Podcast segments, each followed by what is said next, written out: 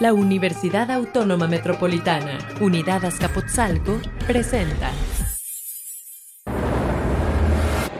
El horror y el miedo tienen una cita en los oídos de las almas perdidas. La radio se impregna de fluidos corporales y de negrura. El nombre de tu lado oscuro tiene un título. Horroris causa. Todos son bienvenidos. Bajo su propio riesgo. Horroris causa.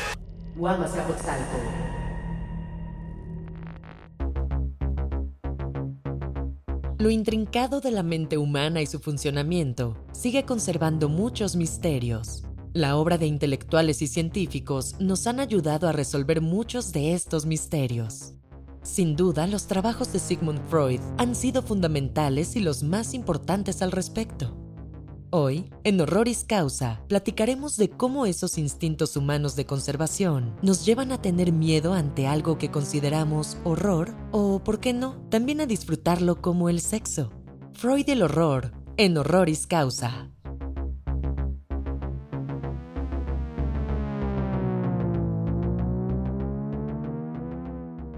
Guamas.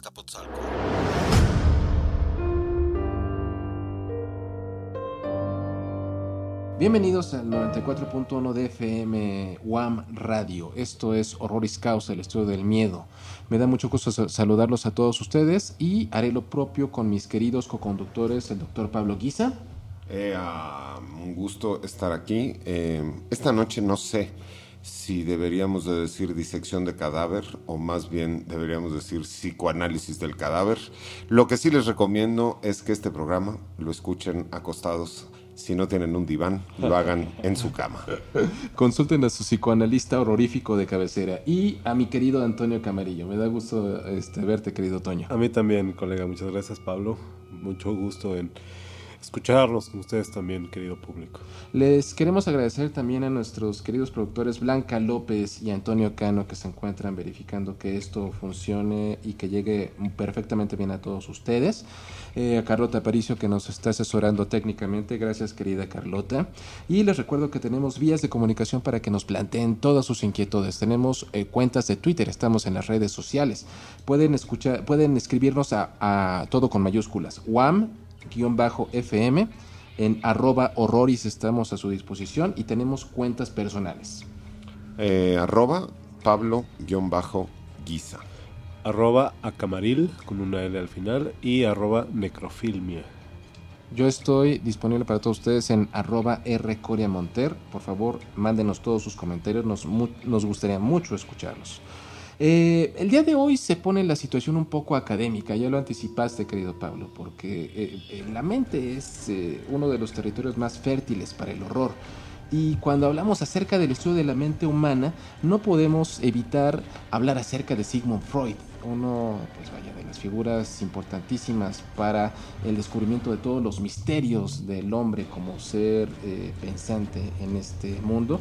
Y para ello le pedimos o sacamos a nuestra querida productora Blanca López para que nos acompañara ella como buena estudiosa de, todas estas materias. Blanca López es doctora en diseño y es catedrática de esta eh, Guamas Capozalco. Ella, entre todos sus eh, logros académicos, no sé, está el trabajo que ha hecho en el Seminario de Metodología Prospectiva, donde ha estudiado la ciencia ficción y el horror en muchas aristas. Y pues vaya, ella nos propone una, vaya, una temática bastante interesante. El título que ella sugiere es Sigmund Freud contra los monstruos. Pareciera como de película del santo, de, de película de horror. Eh, horror, placer y pesadillas. Querida Blanca, muchísimas gracias por estar con nosotros. Gracias Roberto, muchas gracias a los tres por la invitación. Eh, creo que en este espacio es de los pocos que se abren para poder tratar el tema del horror de una manera más seria. En otros, en otros programas ya habían dicho que el- uno de los problemas que tiene el horror como género es que no es trabajado, no es considerado un género de primera, como si fueran historias eh, secundarias, como si no nos interesara, como fueran eh, como si no implicara a más de la mitad de la humanidad. Entonces, creo que el esfuerzo que hacen es muy, muy, muy eh, digno de aplauso. Gracias, querida Blanca. De entrada, Sigmund Freud es un personaje bastante controversial. A, muchísimos años del inicio de sus trabajos, de sus aportaciones a la humanidad, pues eh, tiene muchos detractores, muchos críticos. Sí, bastantes. Y no solamente ahorita, ¿eh? desde su época.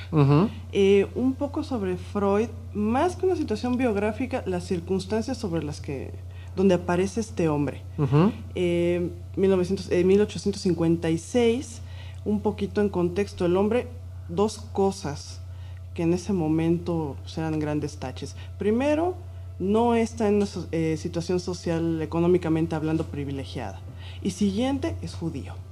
Estamos hablando de que apenas están abriendo las universidades y los eh, puestos administrativos para judíos, no e, estaban afuera. En ese sentido, eh, la formación de su, de su, postura, de pensamiento, pues sí, siempre fue la del marginado, del outsider, y conste que sí trató de entrar, o sea, sí fue a la universidad, trató de dedicarse a hacer investigación sobre eh, en el campo médico, pero de plano le dijo, uno de sus profesores, no, chavo, o sea, eres judío y eres pobre, mejor búscale por otro lado, ¿no? Por ahí no va, vete directo a la clínica, mucha gente lo necesita. Entonces no es extraño que Freud fuera un sensible observador de aquellas cosas que la ciencia positivista de finales del 19 había dejado como eh, al margen, como que no son etiquetadas como no deseables, mejor que no se vean ni le pensamos demasiado. Digo, a mí, a mí me parece que mm, eh, estamos haciendo justicia en Horroris Causa a dos cosas, a el cine de terror que siempre se ha visto como un cine marginado y en esta ocasión a Sigmund Freud que desde su época y hasta nuestros días también se ha visto el muy marginado. Ya hablaremos más adelante de lo mal que le fue en su momento, ¿no? La crítica que recibió sobre su persona, como ya empezamos a hablar, pero también sobre toda su investigación, toda la descalificación de los científicos eh, de su época. Entonces creo que ahí encontramos una, un símil, un, un par con el cine de terror, que también siempre se le ha visto como un cine de segunda y como un cine marginado.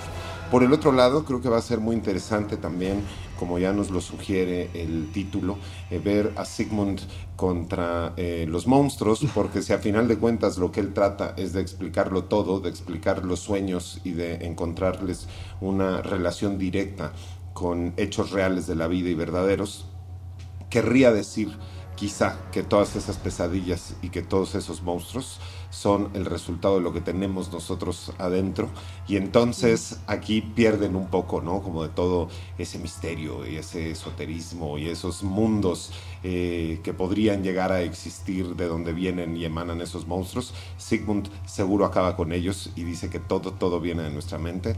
Entonces, encantado de estar en este programa y encantado de seguir escuchando a Blanca y que nos explique este luchador contra los monstruos. Uno, lo mal que se la pasó y dos, cómo fue que empezó esta batalla. Uno, uno de los trabajos fundamentales de Freud, el libro de la interpretación de los sueños, publicado en 1900.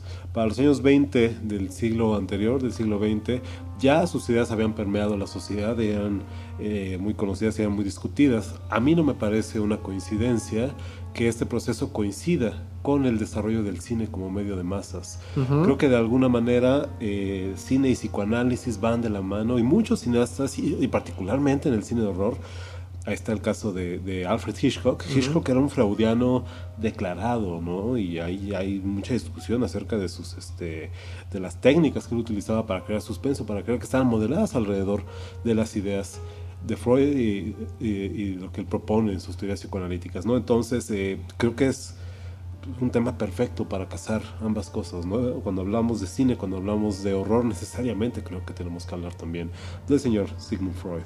De acuerdo. Y este trabajo de la interpretación de los sueños del año de 1900 es completamente pertinente para los intereses de este programa.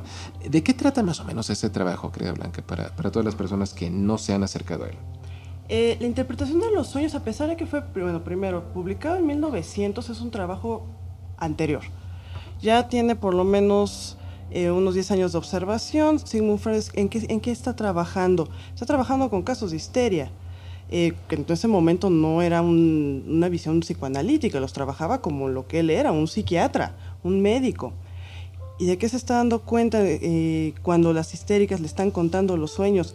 Espérame, ahí hay algo más. O sea, él ya había visto históricamente que los sueños significan algo, pero bueno, no le importa el fenómeno, sino la causa del fenómeno, por qué se provoca ese sueño en particular. Y empieza a identificar todo lo que viene en la primera parte, que son mecanismos por los cuales esas imágenes oníricas son resultado de deformaciones esa imagen que estamos viendo de, ay, es que soñé que iba yo en un tren y la casa se quemaba y llovían papalotes. Ah, ok, el problema no es esa imagen, sino esa imagen está encubriendo otra cosa. Y él empieza a develar que está encubriendo deseos con los que no podemos lidiar, que los consideramos, eh, está mal que yo desee eso, está mal que yo eh, quiera eso, son los dichosos y más nombrados deseos reprimidos, ¿no? Ahora, en el caso de la pesadilla es otra cosa, sería un sueño, digamos, muy sincero, ya muy descarnado. Ahí está mostrado el, deseo. O estamos huyendo constantemente de nuestro, de nuestro deseo. Esto es Horroris Causa. Fíjate que, vaya, esta, idea del el creador literario y el fantaseo eh, del año de 1907-1908 habla acerca de las expresiones del inconsciente, jugar, contar historias, que básicamente todos los cineastas, todos los eh, escritores eh, hemos, eh, que hemos estudiado lo han manejado. Y, y, él me llama mucho la atención un trabajo que él escribe en el año de 1919 que ha sido traducido como lo ominoso o como lo siniestro un ensayo bastante interesante y que toma como cimiento un cuento del año de 1817 llamado El hombre de arena, un cuento de Ernest eh, Theodore eh, eh, Anton, no, no, no es Ernest Theodore Amadeus Hoffman, Amadeus, siempre, siempre, le ando cambiando el nombre. Un cuento contenido en un volumen que se llamaba Cuentos Nocturnos, un cuento de horror que eh, eh, me tomé la libertad de eh, publicarlo, bueno, de, publicar la liga hace unas semanas para que todos los seguidores de Errores Causa pudieran leerlo. esta terrible experiencia que tiene que ver con recuerdos de la infancia del protagonista relacionados con el hombre de arena de la historia, de, de la historia que le platicó su nana, la sirvienta de la casa, y este abogado terrible dice el repugnante Copelio eh, este eh, hombre eh, y, la autómata llamada Olimpia, vaya, él, lo toma como, como eje para hablar acerca de una de las manifestaciones más poderosas en el ser humano. Sí, el, asunto con lo bueno, lo podemos resolver mucho a partir de ciertos elementos del otro texto que nos citaste, del creador literario, el, el fantaseo, los sueños diurnos, donde para el ser humano, para lidiar con todo aquello que no entiende, que encuentra eh, angustiante. ¿Qué hace? O juega o, cuenta historias. En varias ocasiones, en pláticas con eh, Antonio, he dicho, mira, el asunto es, la ficción va a tener sentido, ¿por qué? Porque la vida no lo tiene. ¿Cómo, cómo reaccionamos contando una historia? En el caso de Hoffman, como lo está retomando para el texto posterior de lo ominoso o lo siniestro, creo que lo siniestro es mejor traducción tiene que ver con aquello que es sumamente cotidiano, pero de repente un día algo tiene que nos está sacando de onda, que nos está generando una gran cantidad de estrés, de angustia, pero de manera desbordada. Eh, ¿Por qué retoma Hoffman? Por esta situación primordial de, deseos que han sido sofocados, pero que regresan. O el mismo inconsciente, pensemos en algún momento, ya lo trabajará después eh, en el, yo y el ello, donde este ello que creemos que está guardado y reprimido no es cierto, vuelve a, eh, brotar. El problema es que se brota de manera inconsciente y lo estamos eh, proyectando en cualquier cosa. De hecho, un curioso que tome a Hoffman, pero un gran ejemplo de cómo cualquier cosa puede volverse siniestra, la tiene este autor Patrick Suskind en su texto La Paloma un sujeto cualquiera sale a un pasillo y hay una paloma, una paloma como cualquiera que ves en la calle, pero la paloma resulta en ese momento terrible. Para la noche el hombre ya se está suicidando. Ahora, no les doy más spoilers, vale la pena leerlo, pero eso sería a lo que se refiere con la situación siniestra. No necesariamente estas cosas que están hechas ex profeso para ser siniestras, sino que pueden embestirse con esa carga afectiva. Y creo que en los cineastas y los literatos trabajan mucho con eso. Más que mostrarte el monstruo tal cual, son las implicaciones que no vemos del monstruo. O incluso cuando el monstruo ni siquiera lo estamos viendo, que es el caso de Hitchcock, ¿no? Acaban de sacar. O, me imagino la presencia ausente del monstruo, ¿no? El, monstruo de Alien en la película de Ridley Scott, realmente cuántas veces lo vemos a cuadro, ¿no? Ya, ya hemos platicado en algún otro momento sobre, ello. O sea, la imaginación es más poderosa. Eh, eh, eso, ese detalle del cuento de Hoffman, como el mismo Nathaniel, que es el protagonista del cuento, eh, habla acerca de, este, de, lo brumoso, de lo deslavado que yace el recuerdo eh, de esta aparición terrible en su infancia, eh, pero que todavía lo, lo, persigue en su vida adulta y que de alguna manera no le permite llevar una relación sana con esta chica. Clara, ¿no? Clara, con Clara, por supuesto. Entonces, eh, habla acerca de lo poderoso que, puede ser este tipo de imágenes en nuestra infancia y cómo pueden quedar indeleblemente grabadas. ¿Y cómo tienen repercusiones después? En el caso de la muñeca Olimpia, uh que no se está dando cuenta que es una muñeca. Todo es. Olimpia es maravillosa, ¿por qué? Por la proyección de esa fantasía que tiene alrededor de ella. En cambio, Clara ni la pela, pobrecita. ¿Cómo, podríamos, ¿Cómo podríamos entonces definir concretamente a qué se refiere Freud cuando habla de este unheimlich en el alemán, lo siniestro? Pues eso primordial que regresa, eso que se suponía reprimido, pero que se vuelve a manifestar sin que tú lo invites, sin absolutamente nada, con, eh, en gran parte como una reacción frente al mundo y la vida cotidiana. A mí lo que me parece muy interesante el fenómeno es la manera, y esto lo vemos en varios cineastas también, la manera en que este siniestro, esto siniestro necesariamente tiene que partir de lo familiar, ¿no? Unheimlich en alemán se refiere justamente a eso, es la negación de lo cotidiano, la negación de lo familiar, de lo hogareño, de lo, ¿no? de lo conocido. Lo opuesto a lo doméstico. Pero que no es lo opuesto, pareciera ah. que uno se, se, se, contiene en el otro, de alguna manera, no sé, Blanca, tú cómo lo expresarías, yo me acuerdo de esta de, definición hablando de un cineasta concreto que creo que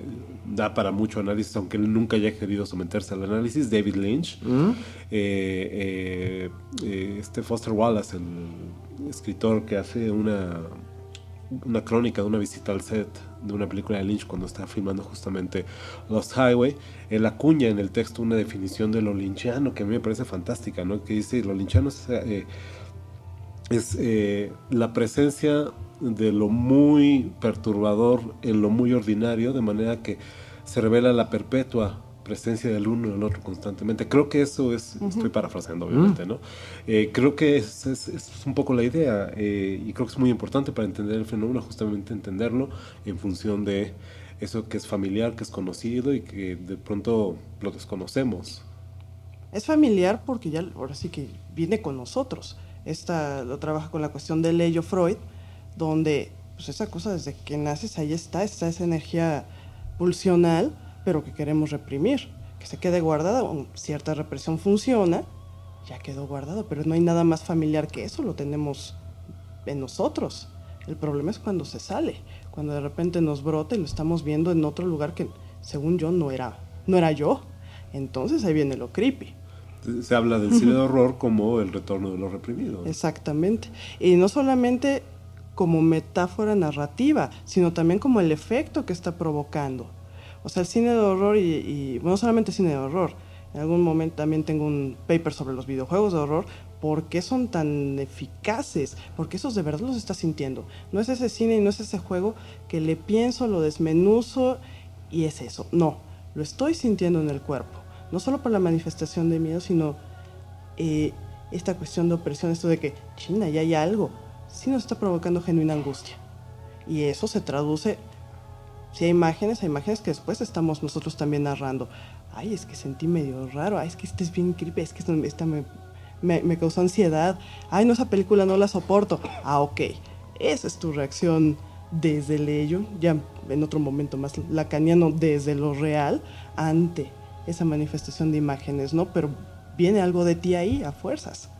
Por eso mucha gente luego no aguanta eh, demasiado las películas de horror o demasiado los, eh, videojuegos de horror sobrevivencia, el survival horror, son difíciles. ¿Por qué? Porque esos te están afectando no solamente porque entiendas lógica y racionalmente la historia, sino porque además la estás sintiendo.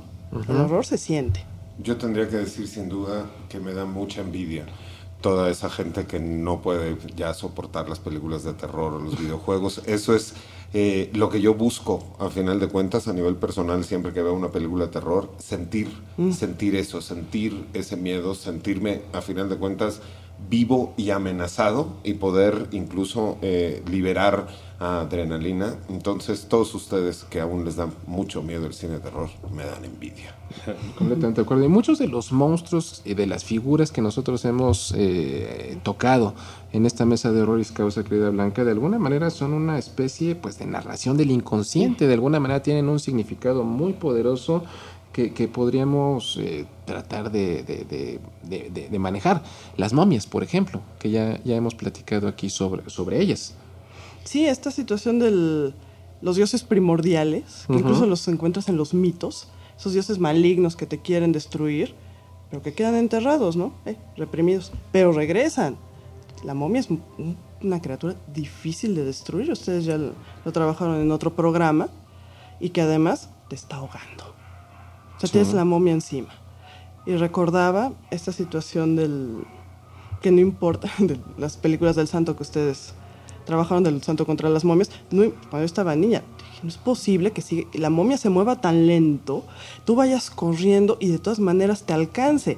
Esa situación pesadillesca de ese yo que otra vez te va a tragar, que esa cosa que debió de haberse quedado oculta se vuelve a manifestar, creo que ahí se ve representado en el cine y por eso es efectivo, porque dudo que existan eh, personas que, que no lo hayan sentido, que no hayan sentido que esta parte de su energía de repente los está jalando. Que también pasa en la locura, por ejemplo. O sea, creo que otro tema muy socorrido narrativamente hablando es el miedo a la locura. esa, esa cuestión tan neurótica de, ¿será que me estoy volviendo loco? ¿Será, chino, ahora sí me voy a volver loco? Pero lo siento es como un gran contra, ¿no? Que algo me, me estoy desarmando, ¿no? Claro, y hay, hay todo un subgénero dentro del cine, ¿no? Que es el thriller eh, psicológico, que justamente trata de eso de confundir, eh, por decirlo de alguna manera, al espectador durante toda la película entre locura y realidad y muchas veces eh, queda para que cada uno juzgue a partir de su eh, propio entendimiento si el personaje de nuestra historia estaba loco o si estaba siendo víctima genuina de fuerzas del más allá. Desde el gabinete del doctor Caligari, por ejemplo, el cine expresionista alemán, o sea, que, también eh, eh, hay un, un, punto en común, ¿no? El, eh, Hoffman, uno de los autores más importantes del romanticismo alemán, las películas como la que acaba de mencionar el gabinete, el gabinete del doctor Caligari, no sabemos si, si el personaje efectivamente está loco, qué pasa con el, con el sujeto, si, si se mueve en este mundo onírico, ambiguo, muy linchiano, ya lo, lo, lo mencionaba Blanca hace un instante. Guam Radio. Monstruos marinos, ya, ya hemos platicado, ya le dedicamos una emisión específicamente a, los monstruos marinos. Fue muy divertido el programa, ¿no? Eh, pero, de alguna manera habla acerca, no sé, el, fondo del mar como algo enorme, insondable, en, el, en el cual yacen muchos misterios, muchas cosas que no se han explorado. Y que además en esa inmensidad está ocultando un montón de cosas. Cuando ustedes trabajaron Tiburón, yo de Spielberg, creo que mucho del efecto es que ese tiburón eh, no es el tiburón, sino la situación es sumamente siniestra. O sea, ese tiburón que de repente se vuelve omnipresente, o sea, en realidad no es tan grande comparado con todo lo que hemos visto en el cine de los megalodón, tiburón radioactivo, mega piraña. En realidad hasta es un tiburón discreto, si queremos. Pero que en cualquier lugar me puede brincar, pero no, no es omnipresente, pero en cualquier lugar me podría comer el tiburón, ¿no? Hay varios momentos de esas, de esas cintas que son tan primordiales. O sea, estás esperando que algo salga de ese lugar donde estás perfectamente indefenso, si no tienes un flotador o demás, no estamos hechos para nadar y que además el mar te traga, ya sea por el tiburón o porque te arrastra una corriente. Igual de la misma manera con el ello. Esa fuerza eh, pulsional nos sigue, nos sigue arrastrando. Y de hecho Freud también lo llegó a ver en cuestiones de los sueños, de cómo soñaba gente que le arrastraba el mar, o las alturas, o ese abismo, que también es muy recurrente en la literatura hoffmaniana. Bueno, esas son metáforas del ello, ¿no? Ahí veo yo metáforas de este ello poderoso que nos está arrastrando. Hace poco, hace poco tuve la oportunidad de revisitar una vieja película ochentera de monstruos, reminiscente totalmente de, de- de- del tiburón de Spielberg, Alligator, Terror bajo la ciudad, que la pusieron aquí en México de 1980 de Louis Tiggy, si no me eh, equivoco. Y, eh, insisto, es un poco un refrito en muchos sentidos, la historia de, ya saben, eh, esta leyenda urbana de que si los niños tiran sus mascotas de cocodrilo al caño, eventualmente esos cocodrilos viven y prosperan en las entrañas de la ciudad, ¿no? Y esta imagen que yo recordaba de los de los este de los cortos, de los comerciales en televisión de esa película cuando yo era pues bastante niño, en 1980, eh, que de pronto se abre la banqueta y sale el tiburón, el el tiburón, cocodrilo. el cocodrilo arrastrándose, este, destruyendo todo a su paso. Eh, De nuevo, creo que esta es, como estamos diciendo, la mecánica fundamental de la película de horror. Este, este, esta cosa, este ser el monstruo que irrumpe de pronto en la normalidad, en la cotidianidad, eh, que está de alguna manera, y esa es una mecánica que vemos una y otra vez en el horror, vengando de alguna forma un mal que se hizo en el pasado. Es una especie El monstruo de... en la casa, ¿no? El monstruo en la caja, ¿no? Sí, eh, Blake Snyder, Blake Snyder, eh, gurú del guion ya fallecido, eh, tiene un término muy específico para esto, ¿no? De Monster in the House sería para este tipo de historias donde un monstruo irrumpe de pronto. En- De nuevo, esta idea de lo cotidiano, de lo conocido, de lo hogareño. Ahora, el fondo del mar lo podemos ubicar como el ello. Eh, los confines del universo también. También. Sí, definitivamente. Todo aquello no explorado, pero que está, está ahí y que a la hora de que vamos a desmenuzando, pensemos una película como Event Horizon o incluso Pandorum. Exactamente. Sí, claro. Ah, el mismo. Alien, llegas ahí y que te brinca el monstruo, el mal, la maldad en lo más descarnado. Sí, o sea, todos aquellos deseos de quiero matar al de enfrente, quiero comerme al de enfrente, lo, quiero hacer pedazos a los demás, aunque que reprimimos por una situación social, bueno, ahí se ven desbordados. Pues sin duda, sin duda, Sigmund Freud hubiera sido un aficionado total del cine de terror. Definitivamente. Están escuchando Horroris Causa. Estamos con Blanca López, estamos platicando acerca de un tema bastante interesante. Freud contra los monstruos, el placer, el horror y las pesadillas. Y antes de irnos, querida Blanca, te proponía que habláramos acerca de Frankenstein, una de las criaturas, pues vaya, de- una de las historias que tiene lecturas inagotables. Estamos en la época de la clonación, de los vientres eh, alquilados para, para, que los famosos puedan tener hijos sin sufrir todas las penurias de, un proceso de, de embarazo. Pero bueno, Frankenstein es una historia bastante eh, interesante. Habla acerca de los monstruos de nuestra mente, de, de- de lo que se puede lograr eh, éticamente, tecnológicamente, de los límites, de las puertas que no deben de ser abiertas. Eh, eh, Frankenstein. Frankenstein, fíjate que en, eh, en la situación freudiana para construir sus registros, la diferencia entre el ello, el yo, después del ello también deviene el superello, algo que, y de hecho el proceso edípico está marcado porque por cortes, cortes que son límites, qué puedes hacer, qué no puedes hacer, siempre en función de un tercero. Cuestión con Frankenstein, ahí vemos a este doctor Frankenstein que tiene las herramientas para crear vida él solo y como un- una especie de eh, ofrenda a su propio narcisismo y su megalomanía, porque si hay algo que caracteriza, que, que es una característica del doctor Frankenstein, es que es un megalómano. El megalómano no conoce en ese sentido límites, y pues por supuesto crear vida y lo que la vida sufra no lo está contemplando él. Creo que en ese sentido, eh, no solamente Frankenstein, sino otras películas que ya han mencionado, y bueno, eh, otras obras como Splice.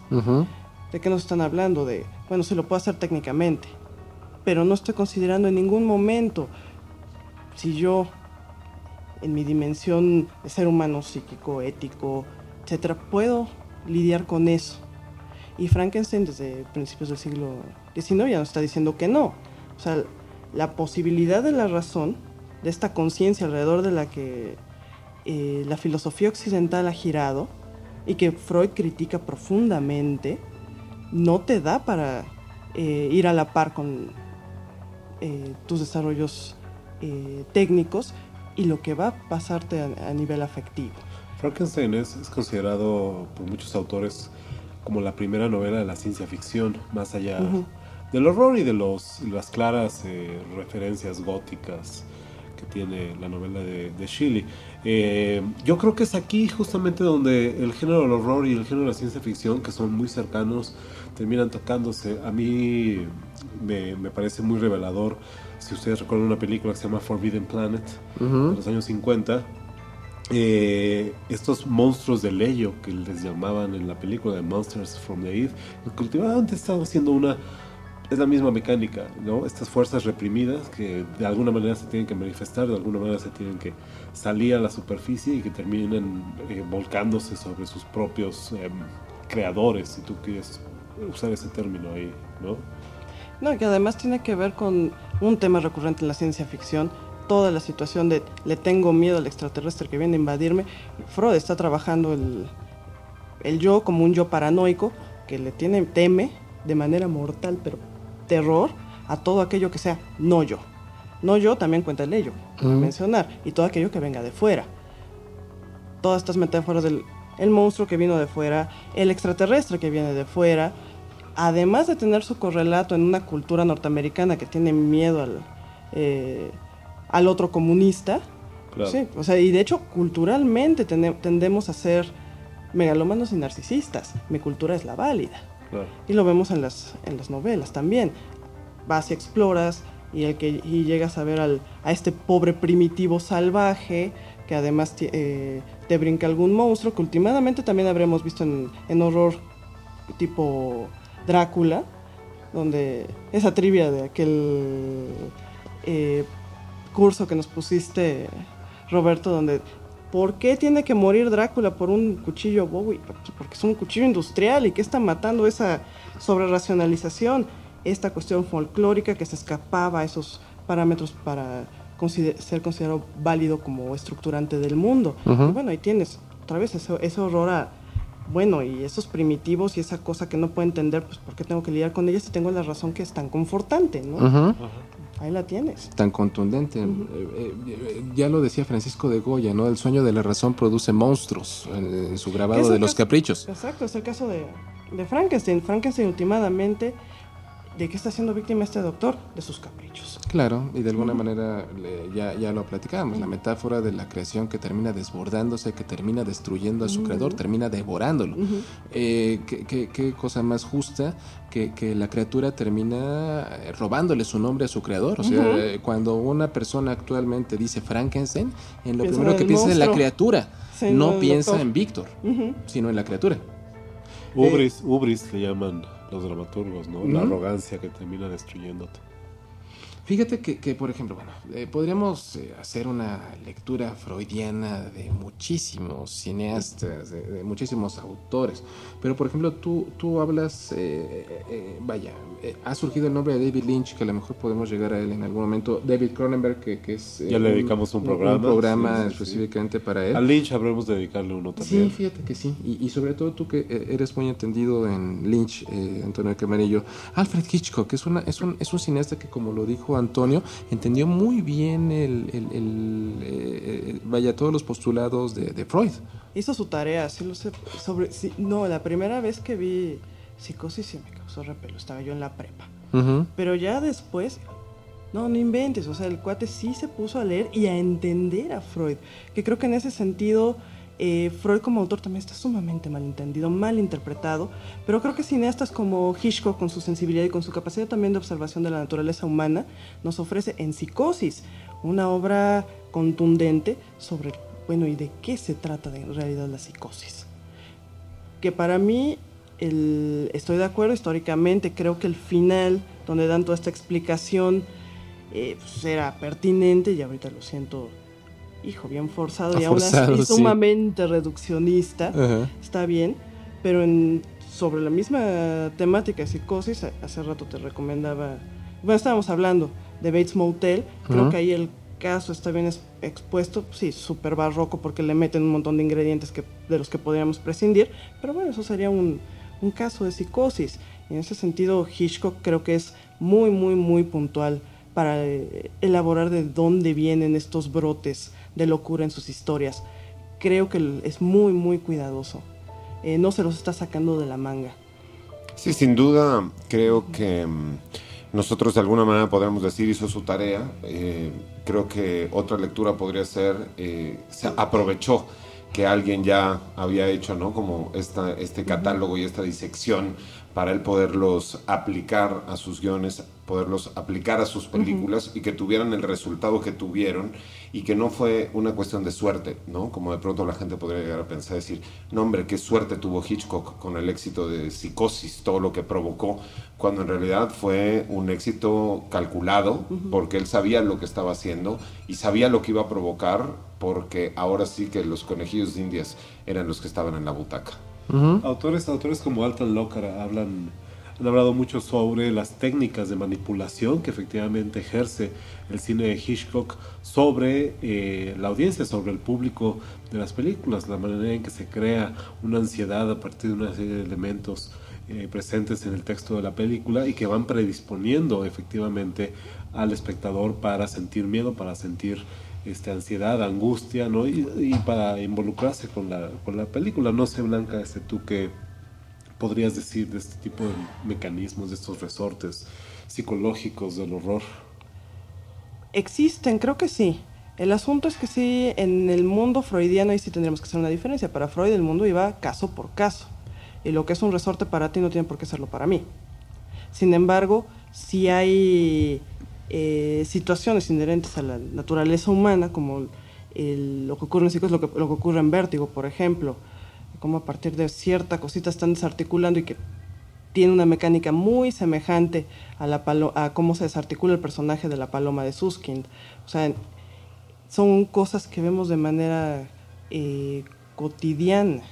Pues, ahora, ¿qué puede ser más eficaz para ciertas audiencias? Otro eso sí está sujeto a, historia, contexto, cultura, evidentemente, pero de eh, esta cuestión de poder identificar a ciertas audiencias qué les puede afectar a nivel emocional, sí es un trabajo muy, muy delicado. Eh, Hitchcock era conocido por su, por su obsesión con el tema de la culpa. Ustedes conocen esta anécdota por la cual el niño su papá lo habían mandado encerrar en una, este, en una celda de la comisaría local pues nomás, o sin, sin razón alguna, pues, ¿no? Dice la historia que llegó con, que, le dijo, este, llévale este papel al comisario, al sheriff, lo que fuera, ¿no? Al jefe de policía, y ve al niño Hitchcock de 8 años. Caminando, lleva la nota, la entrega y cuando el policía la lee, nada más la cierra y va y lo mete en una celda. Y 10 minutos después, así sin explicación alguna, regresa y, abre la puerta, lo deja salir y dice, esto es lo que le hacemos a la gente que se porta mal, a los niños que se portan mal, ¿no? Eh, el cine de Hitchcock trabaja eh, eh, consistentemente con personajes que son culpables de algo y que este, esta culpa de nuevo los viene a torturar, los viene a perseguir de alguna manera y desembocan en todas las situaciones que vemos en las películas. En Psicosis, por ejemplo, la manera en que, en que es la culpa por haber robado el dinero y demás lo que termina escribiendo Marion Crane, en Los pájaros, estos dos personajes que son como muy pagados de sí, que parece que están jugando un juego donde va mucho más en, en, juego, válgase.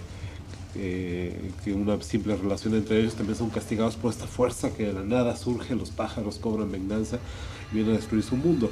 Creo que, bueno, evidentemente esto está relacionado con su entendimiento de las ideas de Freud. Sí, eh, la culpa vendría a ser en el mundo según Freud un mecanismo de defensa. Guam Radio. Tú quieres algo, pero sería un placer culposo que nadie se debe enterar o mejor no lo haces. Pero ahí hay un deseo. Órale. ¿Qué pasa con estos eh, cuatro que están en una situación sumamente neurótica donde, chin, ya hice algo malo? Me podría valer gorro, pero no voy a cargar con la culpa, ahí va la chica en la carretera, que creo que es el, uno de los momentos más angustiantes en, psicosis, De ching, ¿qué hice? Ay, ay, Dios, Dios. Y ahí el personaje se está castigando el solo. Tenemos una tercera instancia y bueno, por eso vas a morir. Y lo mismo los pájaros. O sea, todo el previo ya tienes planteada esta situación de, de culpa y bueno, falta el castigo. Y al neurótico le encanta eso. Ok, siento culpa, voy a buscar la manera de que una instancia me castigue. Claro, eso no es en ningún momento consciente. Otra figura recurrente en el género, el doble, el doppelganger que le llamamos, ¿no? En, en Vértigo encontramos algo así, pero creo que es también popular en el cine de horror. ¿Qué, qué dice Hitchcock acerca de los dobles? Hitchcock no sé. Digo, pero este, Freud, perdón. El ominoso también trabaja la cuestión del doble. Lo que pasa es que también el doble opera sobre también otro mecanismo de defensa, pero ya más cercano a la psicosis. Ya, al otro le el otro lo hace, el otro lo hizo, al otro le va a pasar y yo puedo permanecer eh, indemne. indemne, quedarme en una sola pieza. Pero normalmente estamos viendo que es ya del, de lo último que tienes antes de caer en el abismo de la, de la locura. Ejemplo, el doble de Dostoyevsky. Preciosa novela. Es que el otro lo hizo así, pero el otro resulta un, galanazo, ¿no? Y el otro va por el mundo y tiene deudas y le vale gorro. ¿Y qué lo, lo desarticula el señor Goldiarkin? Pues que el jefe, él se le ocurre una vez en la vida faltar al trabajo, como en erótico, y lo cacha el jefe. Pero sí de casual, y el jefe ni lo pela. O sea, bueno, que te vales el trabajo, a mí qué. Pero para el otro viene la desarticulación del, del universo. Creo que pasa lo mismo con el, eh, el mecanismo de la culpa. O sea, es otra forma de, de defenderse de aquello que te está haciendo sentir una angustia terrible, el doble. Y que además la mitad siniestra, que es uno de mis textos favoritos de, de King, sí, o sea, es, es, eso, este, este escritor que hace todo lo que él no puede hacer y que además se siente él culpable por lo que hace el otro escritor. Exacto. Sí, pero es él. Ahora otro cineasta muy intelectual en su trabajo, muy intelectual en su, en su obra, David Cronenberg, hemos dedicado eh, programas antes. Eh, su trabajo se inscribe en esto que se ha dado en llamar el horror del cuerpo. ¿Qué, ¿Cómo podríamos entender este horror al cuerpo, este horror del cuerpo, desde las ideas de Sigmund Freud? Lo que pasa es que eh, él no separa cuerpo y psique, no es dualista. De hecho, en el proyecto, eh, proyecto de psicología que publica en, eh, en, 1895, él empieza a explicar cómo va a devenir el inconsciente y todo eso a partir de relaciones neuronales, cómo el sistema nervioso es afectado y tiene la función de eliminar ese, ese estímulo. Y cómo las funciones superiores de, de este sistema son en las que vamos a, a encontrar todos estos campos que, implican a la psique. ¿Qué pasa con el ello? El ello tiene una conexión eh, brutal con este sistema nervioso, desde el cuerpo. ¿Qué pasa con eh, cuando tenemos ya estructurado un yo? Mucha de la defensa que está generando el yo contra, contra lo que es no yo es contra el cuerpo y las demandas del cuerpo. El cuerpo que siente dolor, el cuerpo que siente hambre, el cuerpo que siente deseos sexuales, el cuerpo que siente absolutamente sueño, y que te está torturando toda la vida. Entonces, mucho tiene que ver con esta eh, situación de lo que después Lacan llamará lo real y cómo estamos reaccionando para evitar sentir qué está pasando con el cuerpo. Ese, cuerpo, ese organismo que nos está, nos está demandando y que nos está eh, generando angustia. Cronenberg trabaja mucho esta situación del cuerpo, tanto en cuestiones de placeres como en ese cuerpo que se desarticula. Por ejemplo, cuando veo Videodrome, cómo esta, esta situación especular con la televisión es mucho más fuerte que lo que en realidad tengo aquí en calidad de organismo y que sí, en la relación especular es así. O Existence también. O el caso de Crash donde el, el placer está inscrito en esta eh, situación de eh, lastimar el cuerpo, sacar placer de ahí, incluso mutilarlo, creo que Cronenberg lo trabaja muy bien, muy muy bien. Otras cosas con Cronenberg, en el caso de esta película que se llama Brillante, Spider, pero profundamente brillante, donde esta madre adorada se va a tornar en una prostituta asesina en el momento en que el niño la percibe teniendo relaciones sexuales con el padre, ¿no? Y, luego todavía en la casera mala onda, ¿no? La casera mala onda. Además. Todavía. Sí. O sea, en ese sentido, Cronenberg y su relación con, con la locura, con el cuerpo, con las psicosis, creo que es una cosa muy, muy, muy interesante. Otro cineasta que también hizo su tarea. El propio Cronenberg, lo acabas de decir, eh, yo no he visto un método peligroso.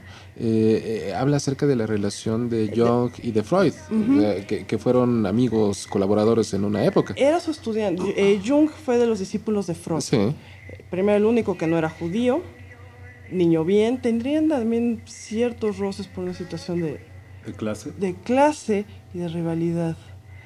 En la película lo vemos bien retratado. Más allá de que Jung pudiera tener sus fijaciones eh, y sus juegos sádico-masoquistas con esta chica, creo que la verdadera transgresión ahí es lo monstruosos que ellos eran en tanto a yo tengo la neta, del sujeto de supuesto saber, y que ninguno de los dos era flexible. En ese sentido, Freud se convirtió en una de las cosas que él estudiaba, en un padre totémico de estos, de estos sus discípulos. Científicos locos al fin y al cabo. Sí. ¿Mm?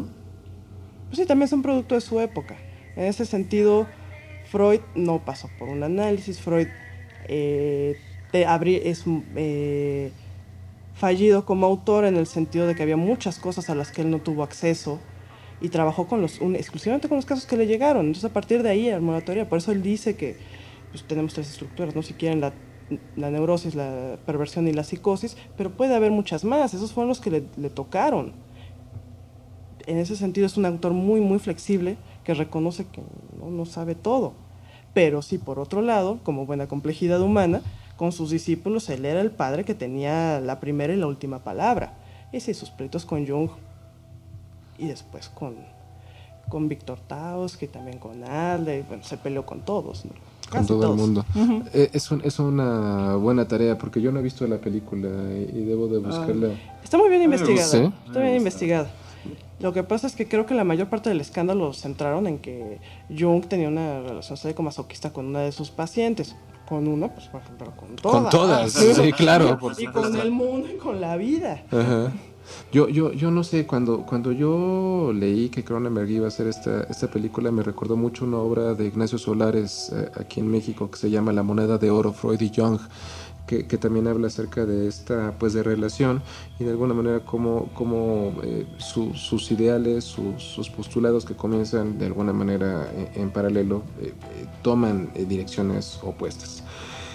Pues eh, yo en términos, me acuerdo, digo, ya, ya ahorita que, que vimos en una película a Freud como personaje que lo interpreta Viggo Mortensen, Viggo Mortensen es, es Freud, yo, yo me acuerdo de una película, bueno, novela de 1975 que se llama La solución al 7%.